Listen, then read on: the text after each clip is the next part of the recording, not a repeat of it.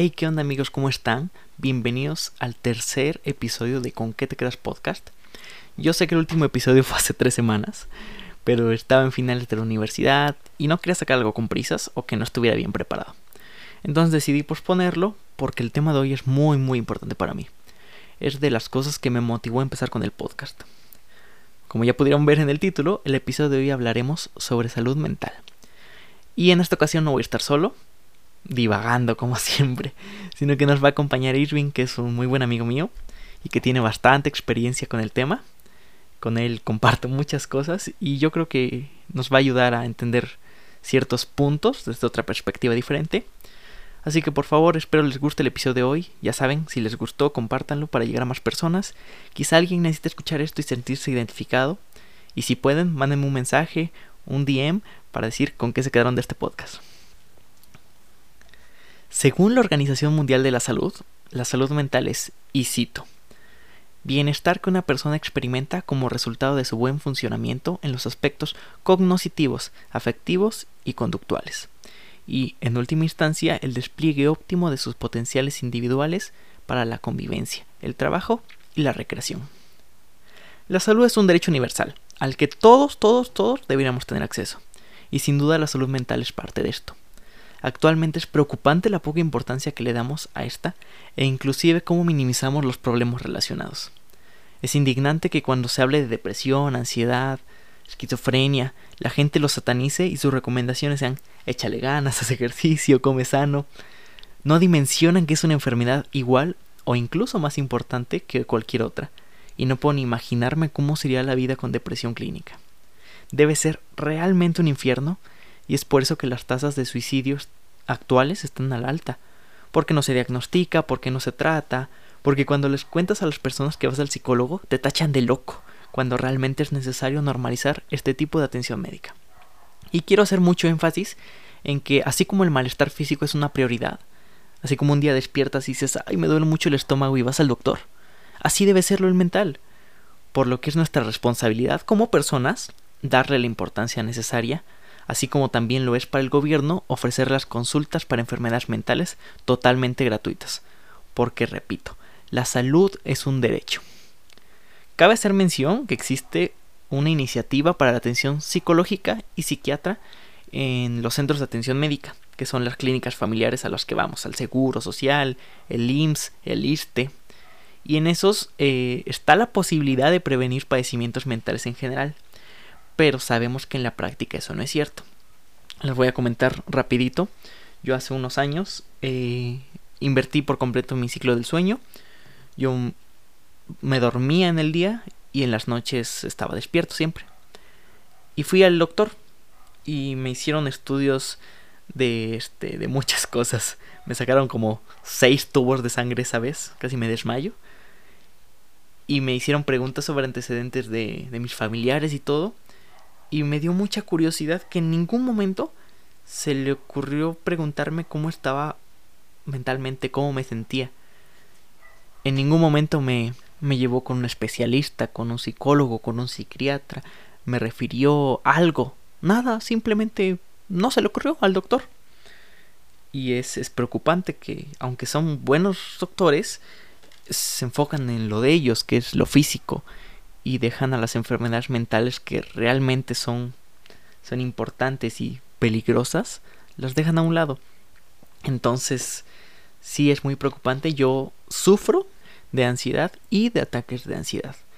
Y la ansiedad realmente sí me afecta, pero no me afecta mucho. Son ciertas cosas, pero que suceden durante todo el día, todos los días. Pero los ataques de ansiedad a mí me afectan mucho, me dan de hecho terror, porque explicándolo así rápida y vagamente, siento una un miedo algo que va a pasar, que siento que va a pasar algo malo a mí o a otras personas y me nublo, como pierdo la noción del tiempo y como que intento cerrar los ojos y ya. Y entonces así como pueden pasar 5 minutos, así pueden pasar 30 minutos o una hora y ni cuenta me doy de mientras esté pasando.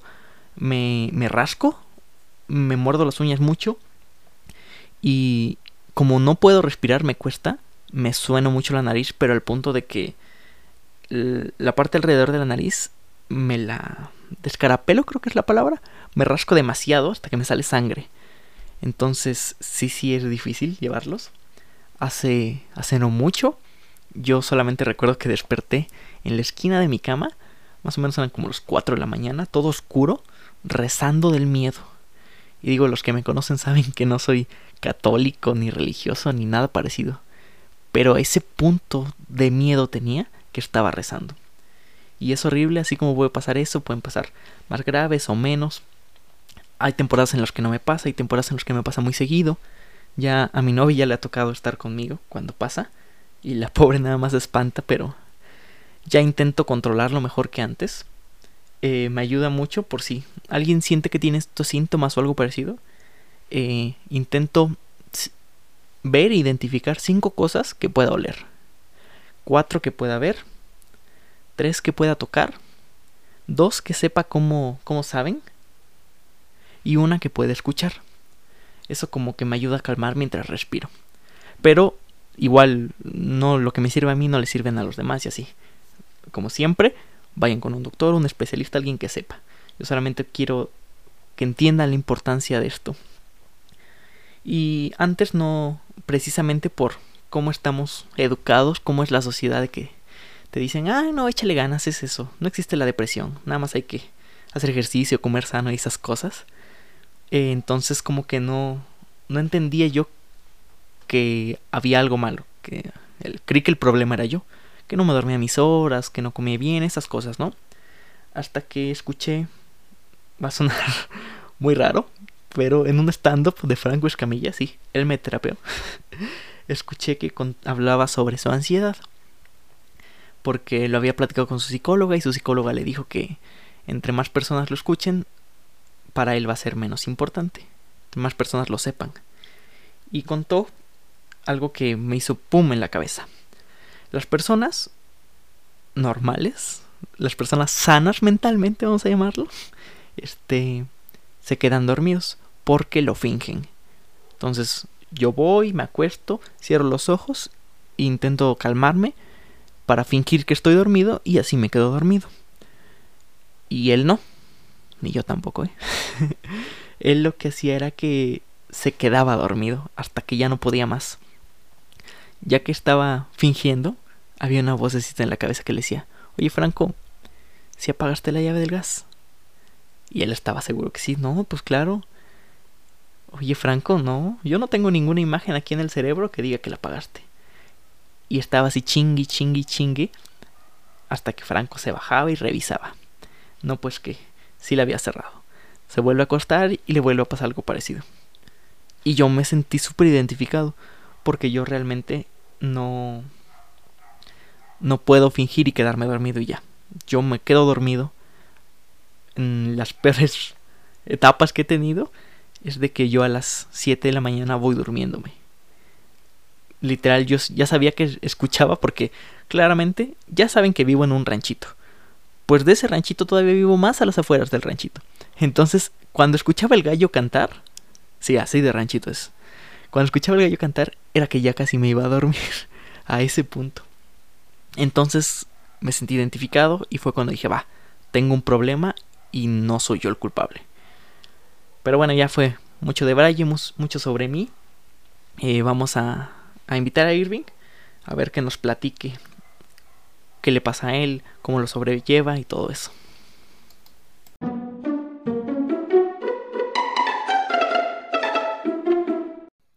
¿Qué onda Irving? ¿Cómo estás? ¿Qué onda, bro? ¿Todo bien ya aquí?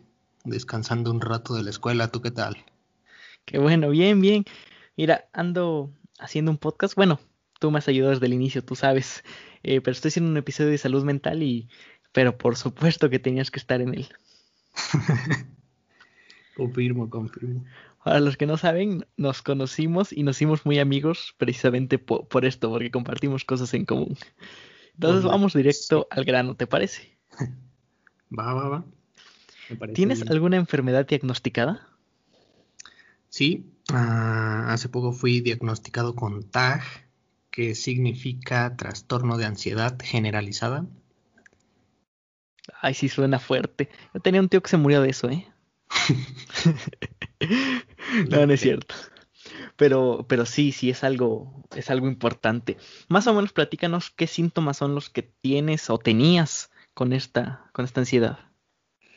Bueno, al inicio los síntomas que, que comencé a notar así como, como raros y más frecuentes fue eh, el aumento del ritmo cardíaco o como taquicardias, palpitaciones.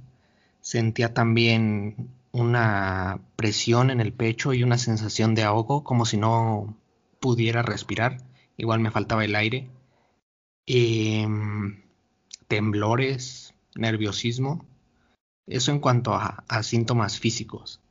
Y en cuanto a síntomas psicológicos, pues sientes como, como si tú estuvieras aquí, pero tu mente está en otro lugar, ¿no? Como que estás perdido, no sé, no te puedes concentrar bien, eh, estás pensando en miles de cosas a la vez y a la misma vez en nada, entonces...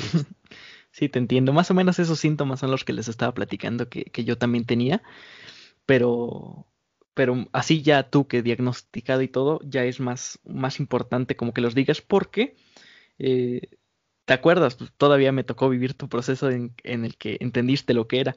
Antes, ¿qué creías que era? Ah, pues pensaba que podría ser algo así como relacionado al, corazón o no sé, porque lo que más me preocupaban eran las taquicardias. Y pues de hecho, recuerdas que, que, te conté y todo eso que, que pensé que podría ser algo así. Sí, exacto. Para los que no saben, Irving y yo nos conocemos de la universidad y una vez enfrente de la universidad hay unas tortas, las aerotortas, que por cierto están buenísimas y extraño mucho. y ahí me estaba platicando eh, eso.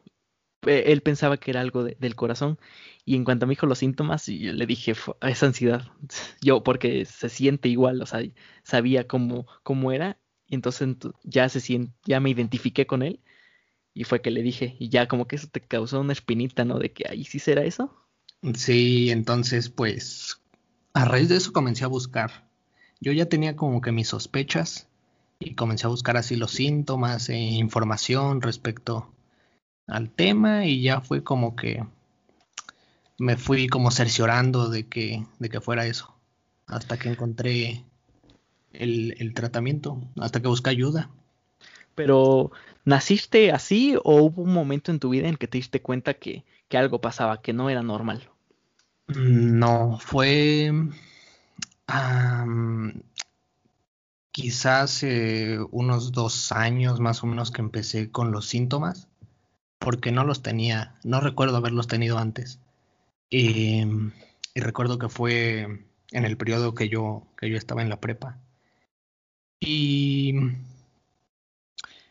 pues las causas de, de, la ansiedad pues no se conocen a cierta, a, ciencia cierta, por así decirlo, no podemos saber qué, qué, es lo que lo originó, podría ser algún trauma o, no sé, muchas cosas. Sí, incluso genético. Sí, genético, por estrés, influyen muchas cosas. Sí, sí. Y entonces, ya te diste cuenta, hubo un momento en el que dijiste, va, ya, toqué fondo. ¿Cómo, cómo es que ha afectado en tu vida tenerla por, dices que más o menos hace dos años que empezaste, ¿cómo es que ha afectado tu vida? Pues cuando decidí que ya era tiempo de tratarme fue porque pues un día sí tuve taquicardias todo durante todo el día muy fuertes y pensé, no, esto ya, ya no, no lo puedo dejar pasar y tengo que, que tratarlo. Y tú te dabas cuenta, por ejemplo, cuando estábamos en la escuela era difícil concentrarme o no sé, cuando por ejemplo que nos tocaba exponer me ponía muy nervioso, cosas Confirmo. Fobias, así cuando me exponía en lugares con muchas personas, cosas así. Y pues afecta prácticamente tu, vida diaria, tu rutina, no la puedes desempeñar correctamente porque otro de los síntomas es que te levantas todos los días sin ganas, sin ánimos, cansado, muy cansado. sí, yo le llamaba la cruda. eso te impide, te impide realizar todo lo que tienes que hacer en el día. E y entonces con, tu relación con el entorno, ¿no? Con la sociedad. Sí, exacto. Ya que, ya que sabías, estabas casi casi seguro que era eso y todo, ¿cuándo fue el momento en que dijiste, bueno, ya, ya voy a ir con un especialista, ya me voy a tratar? ¿Y cómo fue? Pues, como te decía, ya venía teniendo mis sospechas de que podría ser ansiedad. Entonces empecé a platicarlo así con, por ejemplo, con mis amigos, ves que te conté, con mi familia. Y este, pues al principio no lo tomaron así como muy en serio.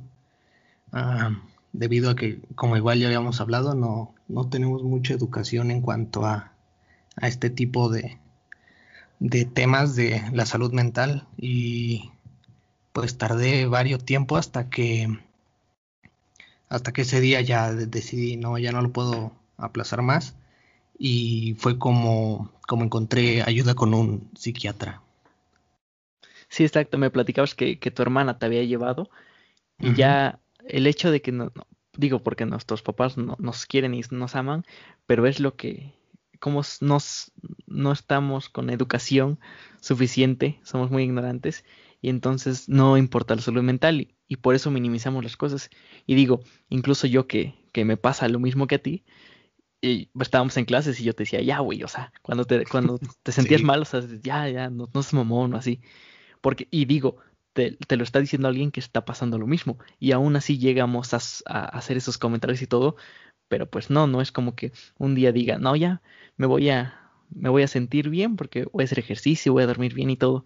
No, o sea, realmente es una enfermedad y no estamos acostumbrados y la sociedad no, no está acostumbrada y entonces así como fueron educados nuestros padres de que eso no es cierto y la depresión y que no, nada más échale ganitas y así como estamos siendo educados nosotros. Échale ganas. Exacto. Y así como si esto no para, así van a ser educados nuestros hijos y entonces hay que normalizar la, el tener buena salud mental. Es muy importante, así como la física. Si yo un día me levanto y tengo dolor de estómago, pues voy al doctor. Yo cada seis meses voy a, a revisiones con el doctor, rutinarias, aunque no me sienta mal. Pues exactamente lo mismo con la salud mental. Si yo un día me siento muy depresivo, con palpitaciones, todo, voy al psicólogo, voy al psiquiatra. Que aunque me sienta bien, cada seis meses una revisión por si acaso. Entonces es lo que tenemos que, concientizar y cambiar.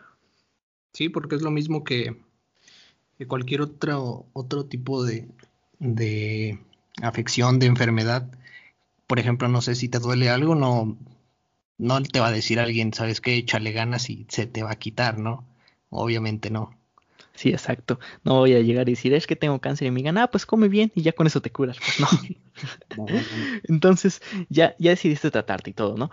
Pero ya que estabas con el especialista, ¿cómo es que, cómo fue el procedimiento? ¿Te dio medicina? ¿Te dio terapia? ¿Platicaron? ¿Qué consejos te dio?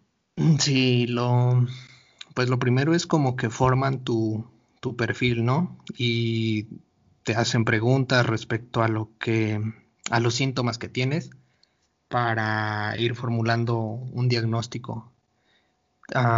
Te preguntan igual, no sé, por las causas que, pudieron haberla generado, pero pues a ciencia cierta pues no, no se podría saber eso.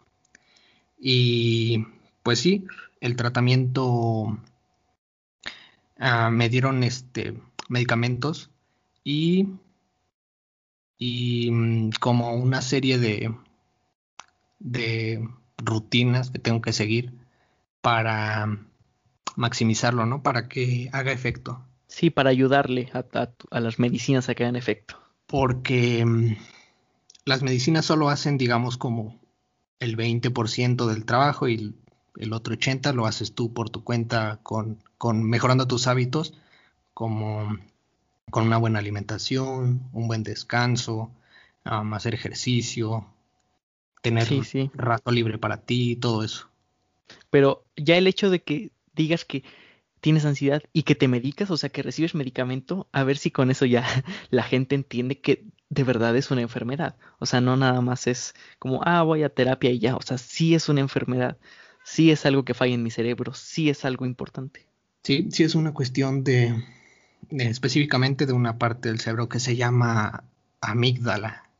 Y pues digamos que cuando tienes ansiedad, pues no está como defectuosa, ¿no? No funciona bien. Y es por eso que todo el tiempo te está mandando todo eso, todos esos químicos que te generan el estrés y la ansiedad y eso. Sí, sí, muchas cosas técnicas. verdad, sí. Ahora, este, pues tú, tú tienes seguro por parte de la escuela. Y no sé si tengas ISTE, IMSS o algo así, pero todos tenemos acceso, ¿no? A, un seguro. Tú, cuando tú dijiste, ah, bueno, me voy a tratar, ¿fuiste con al seguro, a, algún lugar gratuito? ¿Te ofrecieron eh, asistencia gratuita o vas y mm, pagas a un doctor? No, no, no, sí es privado, particular.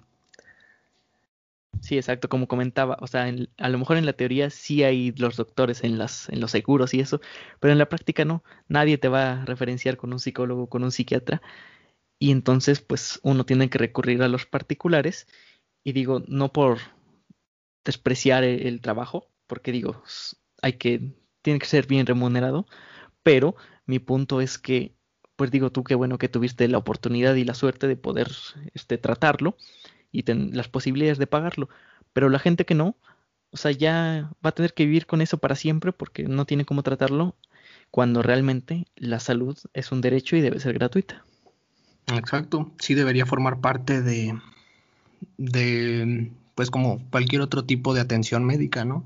Y pues sí, hay, hay personas que no, que no tienen la posibilidad, tampoco es como que es algo que sea así muy barato, que digamos. Entonces, pues es difícil, es difícil conseguir la, la ayuda cuando no se tienen las posibilidades y también cuando no, cuando no se está educado en cuanto al, al tema. Exacto, falta mucha educación, pero sí, eh, es caro. No nada, porque no nada más pagas tus consultas, pagas tus medicamentos y todo eso, ¿no? Sí, sí, sí. Ahora, eh, pues digo, ya nos dimos cuenta que es caro y que fuiste con un y todo. ¿De verdad sientes que mejoraste con tu tratamiento? Definitivamente sí, porque, por ejemplo, antes, cuando, cuando me despertaba, pues te digo, no tenía ganas de nada, estaba cansadísimo por las mañanas y pues em, los medicamentos sí han mejorado el, lo que sería el estado de ánimo ya me levanto con más energía, más alegre, ya puedo realizar todo lo que tenga que hacer en, el día a día. Y si bien es cierto que no, no es un crecimiento así paulatino que, que digas, empecé a tomar los medicamentos y a seguir como mi terapia y, y voy a ir mejorando así constantemente, sino que es como todo, ¿no? Tiene sus altas y sus bajas. Entonces, pues ahí, ahí vamos. Sí, es difícil el tratamiento, pero es más difícil pasarlo sin tratamiento. Para que la gente se dé más o menos una idea, ya a una persona normal le es difícil pararse a las cinco y media de la mañana para ir a la escuela y estar en la escuela ahí más de 12 horas, salir a las 8 de la noche, llegar a tu casa todo cansado y hacer tareas. Pues ahora imagínense a alguien con ansiedad, con depresión, que le cuesta levantarse todos los días, es mucho más. O sea, es muy necesaria esta cultura y, entender que, es importante la salud mental. Exacto, sí. Y bueno, ya para, para terminar, porque nos estamos pasando un poquito, este, ¿qué le dirías a alguien que, nos esté escuchando y que tenga esos síntomas o que ya esté diagnosticado? ¿Qué, qué consejo le darías? Mm, pues lo primero es que no dejen pasar los síntomas, que traten de buscar ayuda con un profesional, ya sea un psicólogo o un psiquiatra, porque, pues como ya les dijimos, es, es muy importante y, y ya cuando empieza a interferir con tus actividades diarias, con tu vida normal, pues se torna ya incómodo, ¿no? Y es necesario tratarlo. Entonces, pues que traten de buscar ayuda y, y que pues se puede salir de eso, ¿no? Exacto, muchas gracias. Yo también quiero apuntar que, digo, a lo mejor la gente que, no sufre de eso, que gracias a Dios no, no, no lo está pasando, pues cambiar la conciencia de que no puede ser posible que si uno llegue y le dice, no, es que venga a visitar el psicólogo, o sea, se burlen, no te tomen a loco, cuando realmente es algo que deberíamos normalizar y que todo el mundo debería de asistir al psicólogo, al psiquiatra y todo pues, por tu salud. Entonces hay que cambiar esta cultura para que así podamos ir evolucionando, porque como mencionabas la otra vez que estábamos platicando, nos llevan años, años de ventaja. Sí, la ignorancia nos lleva años de ventaja. Nos hace falta mucha educación y como dices es, por ejemplo, muy normal decir, no sé, estoy yendo al, al nutriólogo o al cardiólogo, no sé, pero le dices a alguien, estoy yendo al psicólogo, al psiquiatra y dicen, oh, tiene un problema, ¿no? Está loco. Lo primero que piensas es la palabra loco.